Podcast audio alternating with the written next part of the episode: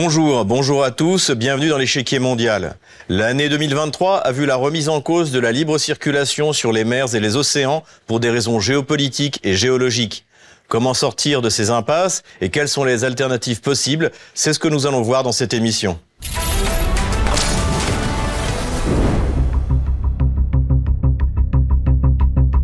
Le 17 octobre 2023, le président Vladimir Poutine a déclaré que la route maritime du Nord serait ouverte aux navires de commerce toute l'année.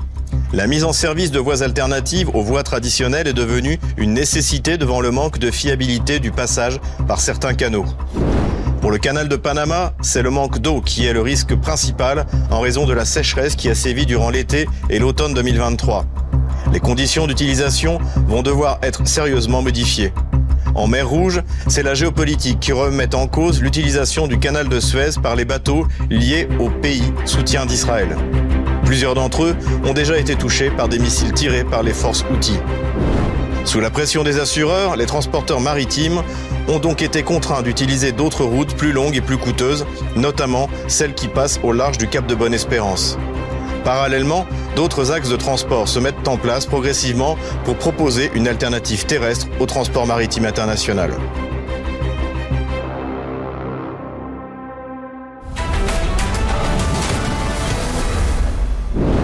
« 90% du volume mondial de marchandises est transporté le long des grandes routes océaniques.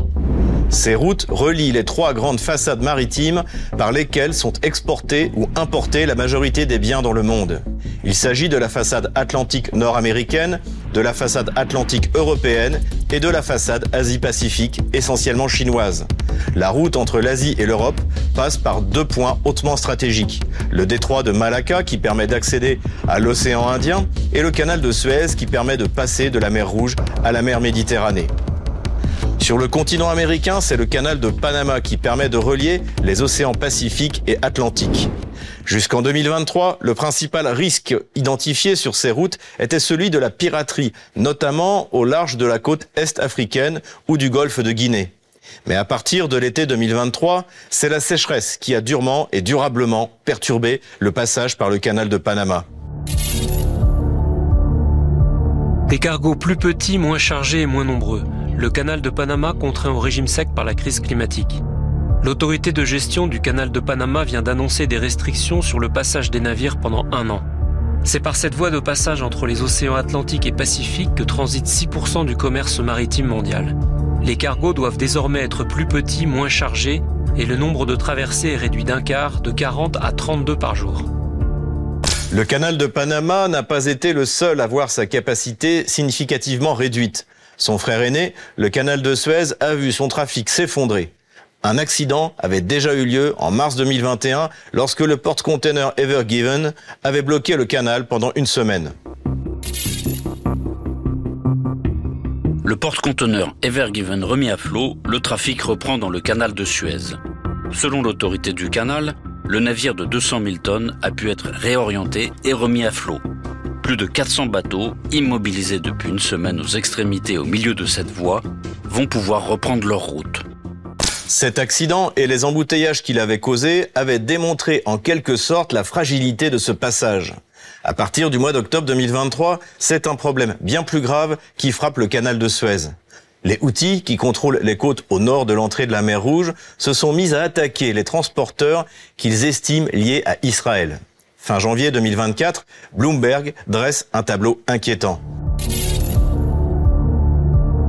Comment les attaques des outils du Yémen nuisent aux chaînes d'approvisionnement mondiales Deux mois d'attaques de missiles, de drones ou encore de déroutage de navires civils en mer Rouge ont provoqué le plus important détournement du commerce international depuis des décennies, faisant grimper les coûts pour des expéditeurs basés aussi loin qu'en Asie et en Amérique du Nord. Les perturbations s'étendent alimentant les craintes de répercussions économiques plus larges. Le bombardement des sites outils par les marines américaines et anglaises n'a pas eu le résultat escompté et personne ne peut dire aujourd'hui quand cette crise prendra réellement fin. En attendant, les équipages des navires réclament le doublement de leur salaire et les primes d'assurance explosent littéralement. C'est pour ces raisons que les flottes commerciales ont recommencé à utiliser les anciennes voies de navigation qui avaient été négligées depuis la construction des deux canaux de Suez et de Panama au XIXe siècle. À la place du canal de Suez, il faut désormais contourner par le sud et emprunter le cap de Bonne-Espérance. Bien que cette route rajoute deux semaines de navigation, elle est désormais utilisée par plus de 500 porte-containers, ce qui représente environ un quart de toute la capacité de transport dans le monde, selon Flexport, la plateforme logistique numérique. Le passage de Drake entre l'extrême sud du continent américain et le continent antarctique est bien trop dangereux pour pouvoir remplacer le canal de Panama comme le cap de Bonne-Espérance remplace le canal de Suez. La situation semble sans issue à moins que le projet chinois de canal au Nicaragua finisse par aboutir un jour. Le coût d'un tel projet est estimé à 40 milliards de dollars et paraît donc peu réaliste, d'autant plus que les conséquences sur l'environnement promettent d'être désastreuses. Le Mexique propose de son côté un transit des containers par voie ferrée qui paraît plus réaliste, mais qui nécessitera de gros investissements également. Si la sécheresse de 2023 s'avère être un événement exceptionnel, il est probable que les projets alternatifs coûteux ou risqués seront oubliés. La Russie, de son côté, s'efforce d'apporter de nouvelles solutions logistiques. À Pékin, le 18 octobre 2023, lors de son discours à l'ouverture du troisième forum de coopération internationale, Une ceinture, une route, le président Vladimir Poutine a annoncé le développement de plusieurs routes de commerce alternatives.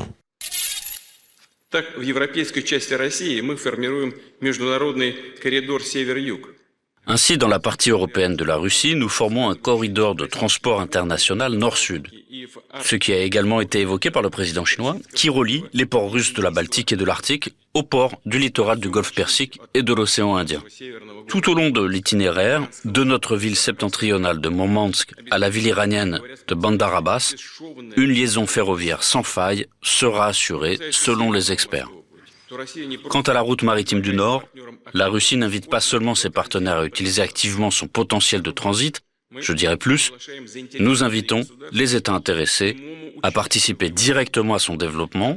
Nous sommes prêts à fournir des brises-glaces fiables, des moyens de communication et des approvisionnements.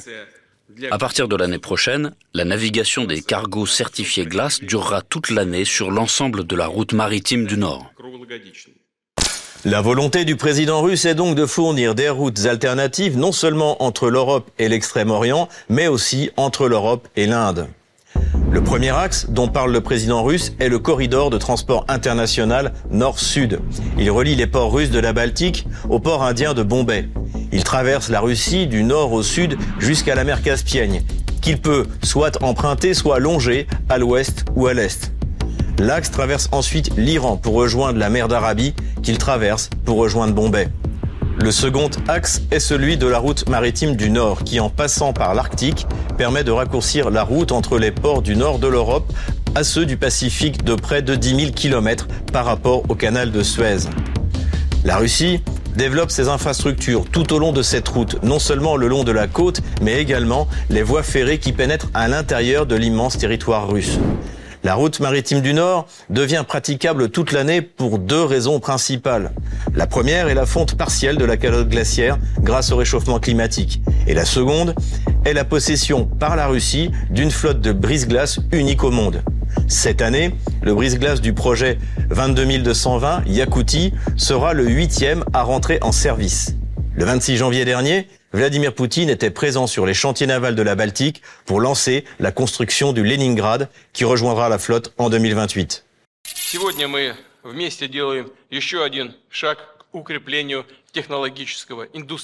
Aujourd'hui, nous faisons un nouveau pas vers le renforcement du potentiel technologique et industriel de notre pays. Le brise-glace à propulsion nucléaire Leningrad sera le cinquième navire de ce type. Après la fin de sa construction, le navire opérera sur la route maritime du Nord, participera à des programmes de très haute importance sur l'exploration et l'étude de l'Arctique, assurera une navigation durable et sûre dans les conditions difficiles et peu accessibles des latitudes arctiques. À l'heure actuelle, la Russie possède une flotte de brise-glace qui est, j'aimerais le souligner, unique est la plus grande au monde, ce qui constitue un énorme avantage concurrentiel.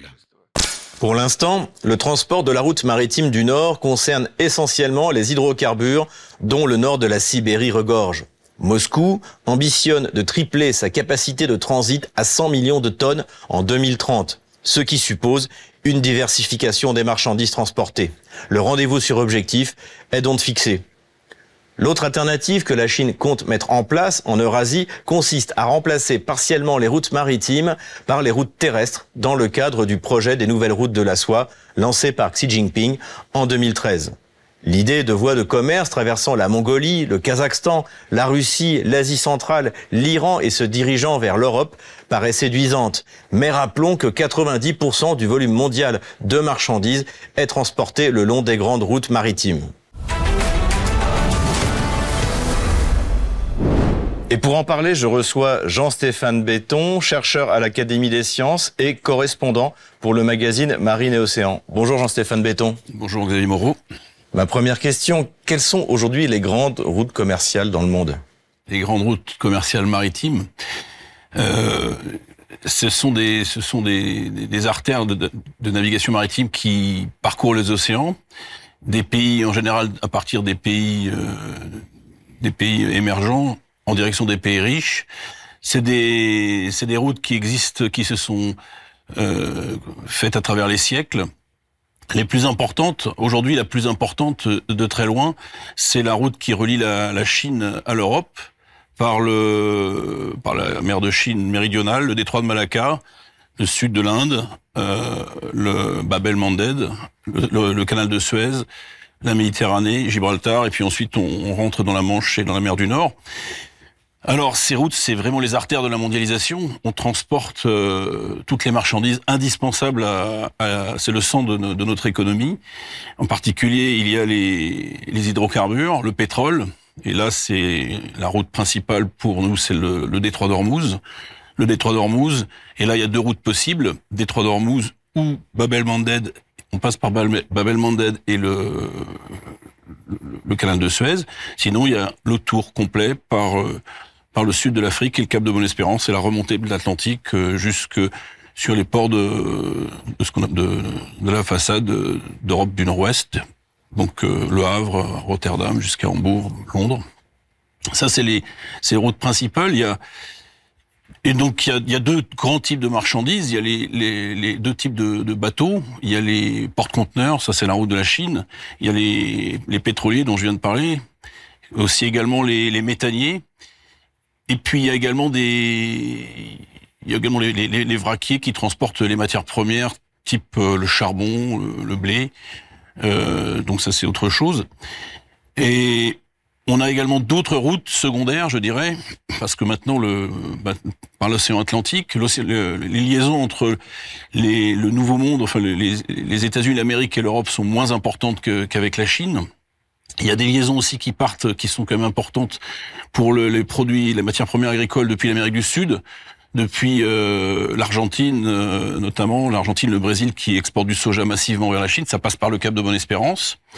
Et puis il y a aussi d'autres routes, d'autres itinéraires de comportement, en particulier euh, la route nord hein, qui passe euh, au nord de la Russie par le Cap Nord, euh, qui va de Mourmansk au détroit de Bering. Et ça, c'est un, un, itinéraire de, de contournement et c'est euh, aujourd'hui un corridor euh, énergétique important.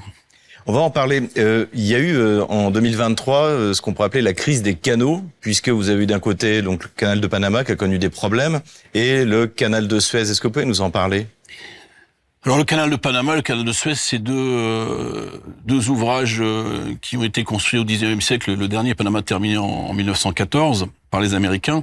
Le premier, le canal de Suez, c'est Napoléon III. Ce sont les Français qui ont construit ce canal, qui était une, véritablement une révolution dans, le transport maritime. C'est ces deux canaux qui ont branché, si vous voulez, l'océan Atlantique et, l'Occident avec euh, le reste du monde. Euh, et euh, donc ces deux canaux, cette année, on, on, sont revenus dans le cœur de l'actualité parce que, euh, d'une part, Panama connaît des difficultés, des difficultés qui sont liées à, l'approvisionnement en eau, tout simplement. C'est des mmh. difficultés climatiques, c'est les, problèmes naturels, je dirais. Euh, Est-ce qu'ils seront temporaires ou pas, ça, on, verra. Hein, euh, ce qui est aussi intéressant de voir, c'est que Panama a, a, connu, a été euh, eu des travaux d'agrandissement très importants en 2014-2016. On est passé à des gabarits beaucoup plus grands. Les, les, les Panama Max, c'est des bateaux qui sont moins importants que ceux qui passent par Suez, mais qui sont plus importants que ce qui passait auparavant et euh, qui cale 12 mètres de profondeur. Et, et maintenant, euh, on s'aperçoit que ces bateaux peuvent plus passer et, euh, et le, le, trafic est pratiquement divisé de moitié parce qu'il y a une sécheresse depuis trois ans. Ça, c'est la, c'est la, première chose. Donc, c'est peut-être une, une forme. On est peut-être mis face à une forme de. On a, on a couru au gigantisme. Peut-être que là, on a atteint une limite. C'est possible. Mais le canal de le canal de Panama pour nous et enfin pour les occidentaux, les Européens, les Français, est moins important, compte moins, pèse beaucoup moins lourd que le, canal de Suez. Alors qu'est-ce qui se passe au canal de Suez? Alors au canal de Suez, euh, bah, en ce moment on voit bien le, la, région est déstabilisée par le, conflit à Gaza et le conflit s'étend euh, dans la péninsule arabique, au Yémen notamment, où les Houthis, donc qui sont plutôt alliés à l'Iran, euh, ont décidé de s'attaquer au, trafic des, au trafic mondial des conteneurs des pétroliers. Et, euh, et donc aujourd'hui, on voit la, marine américaine qui intervient. On est pratiquement dans un état de guerre. Et toutes les grandes compagnies occidentales euh, de, shipping, euh, nos, compagnies françaises, CMA, CGM, euh, Evergreen pour les Taïwan euh, et d'autres, euh, ont Merckx, détourné leur trafic vers le vers le vers le vers le, le, cap de le, sud de l'Afrique. en passant par le cap, par de, le cap de Bonne-Espérance. Mais ce qu'on peut, ce qu'on, ce qu'on peut noter, ce qu'on peut voir, c'est que Costco, la Chinese Ocean Shipping Company, elle n'a pas cessé, n'est pas touchée par ces, ces, attentats et continue jusqu'à nouvel ordre, je, je continue à, à passer. Mais toutes les grandes compagnies pétrolières, BP, euh, toutes les grandes compagnies de, de transport maritime, y compris les, les porte-conteneurs, passent par euh, aujourd'hui par. Euh, Et alors qu'est-ce que ça entraîne ça pour ces compagnies? Des surcoûts? Comment Alors c'est bon déjà euh, passer par par le canal de, par le Cap Sud, par le, le sud, de, le Cap de Bonne-Espérance, c'est une semaine de navigation en plus, même, même parfois plus. Donc ça veut dire du carburant en plus, euh, du temps en plus, c'est des, des, des coûts en plus. En même temps, faut toujours peser le. Il y, a, toujours à trouver une, un compromis entre le, entre ces choses-là et puis aussi le prix du le péage de de Suez. Suez, c'est le plus gros péage du monde en réalité. Ça, ça fournit, c'est une principale source de revenus pour pour l'Égypte. Ça aussi, c'est un problème grave pour l'Égypte. Ça peut déstabiliser l'Égypte. Euh, et, et, et le, le, prix d'un passage, ça varie. Enfin, je ne veux pas donner des, des, des prix, c'est tout le temps réévalué, mais entre pour un, un, un porte-conteneur, ça avait entre 500, enfin je vais pas dire de bêtises, je veux pas m'avancer, mais c'était en 2018, j'ai vu des chiffres, c'était entre 500 000 et 800 000 dollars en fonction du tonnage euh, du navire, le passage. Et donc il faut toujours calculer le, enfin c'est toujours, il y a des, il y a des logiciels, ouais, le, bénéfice coût de, ça. Parfois il est pas, il est pas, il est pas défavorable de passer par le le, le câble de bonne espérance, notamment quand le quand le carburant n'est pas cher, quand le baril, le prix du baril est bas, il peut être avantageux de passer par, Bonne Espérance. En plus, Bonne Espérance, c'est une route très sûre. Il n'y a pas de problème géopolitique. C'est une route qui est, euh, qui est empruntée euh, c'est une vraie route maritime, notamment je vous ai parlé tout à l'heure des de l'Amérique du Sud. L'Amérique du Sud vers la Chine, ça passe par là. Bon, c'est dans le sens, euh, c'est dans le sens du vent, c'est plus facile, mais c'est beaucoup moins difficile le Cap de Bonne-Espérance que le Cap Horn, par exemple. Mmh. On est moins loin, on est donc voilà, c'est une route quand même. Heureusement qu'elle est là. C'est une très bonne alternative. Faut, faut aussi considérer que pendant euh, des siècles, hein, depuis Vasco de Gama jusqu'à l'ouverture du canal de Suez, c'est-à-dire pendant plus de presque 400 ans, c'était la seule route pour euh, pour aller en Inde ou c'était la route des Indes, voilà. Vous parlez de route alternative, il y en a une dont on a déjà parlé d'ailleurs avec vous sur euh, sur ce mhm. plateau, c'est la route maritime du Nord.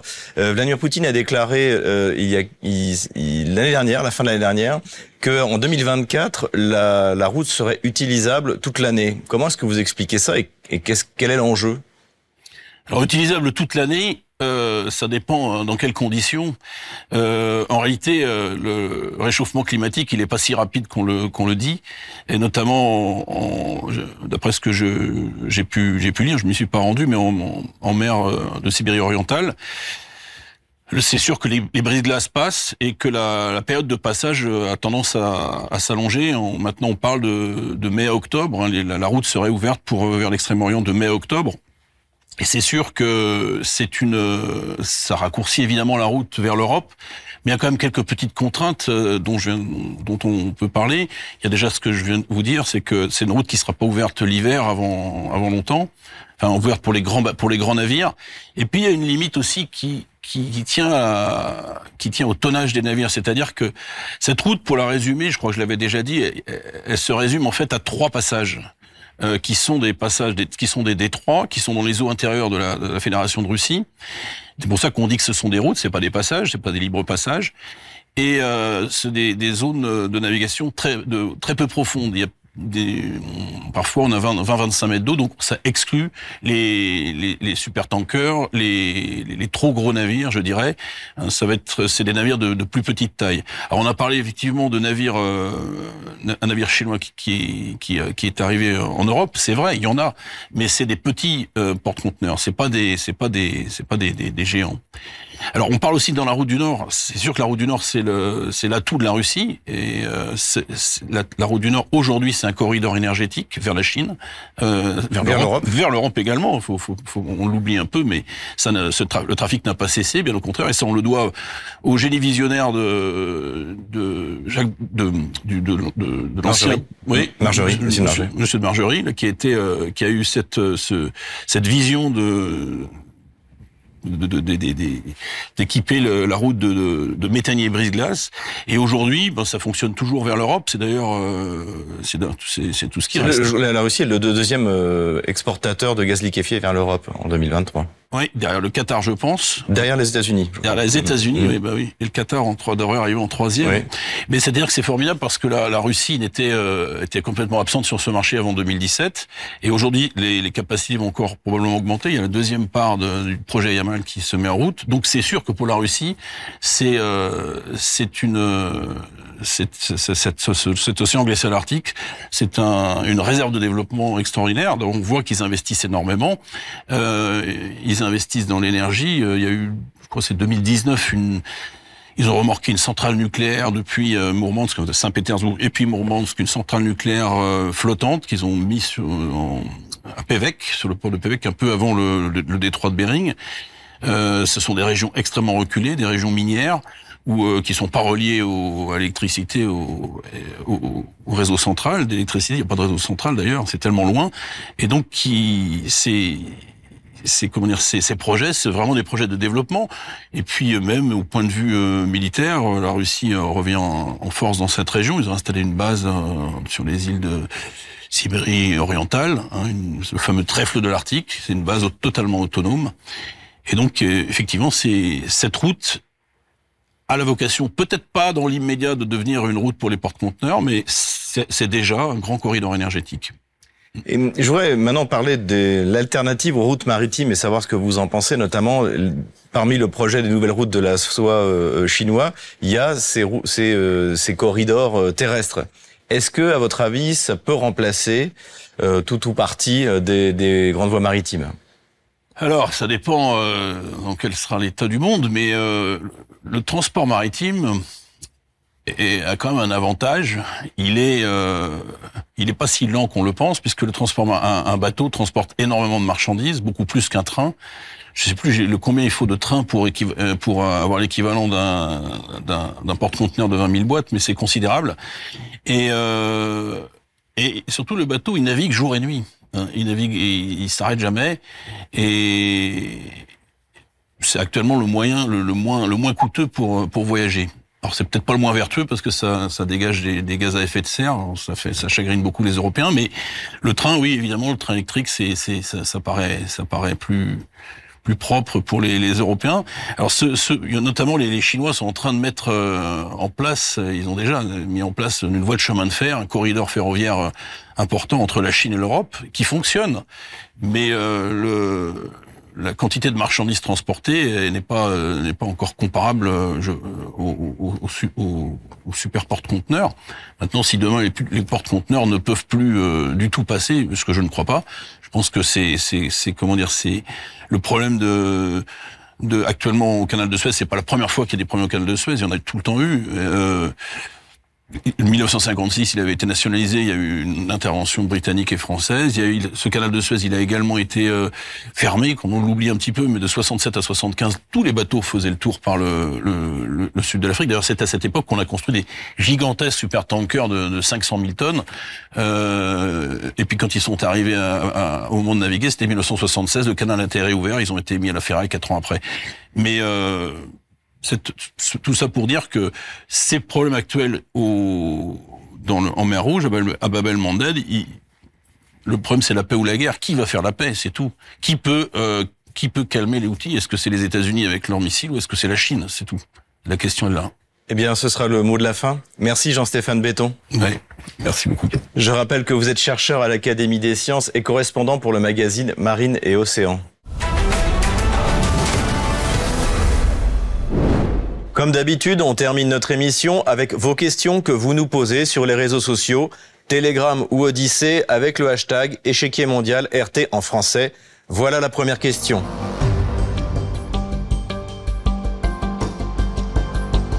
Quelle est la place de la France dans le commerce maritime international?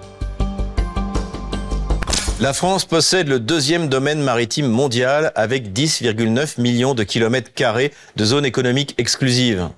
En métropole, on compte sept grands ports dont les trois plus importants sont Marseille, Le Havre et Dunkerque. En comparaison des grands ports asiatiques, leur taille est entre 5 et 10 fois moindre. En Europe, c'est Rotterdam et Anvers qui sont largement en tête.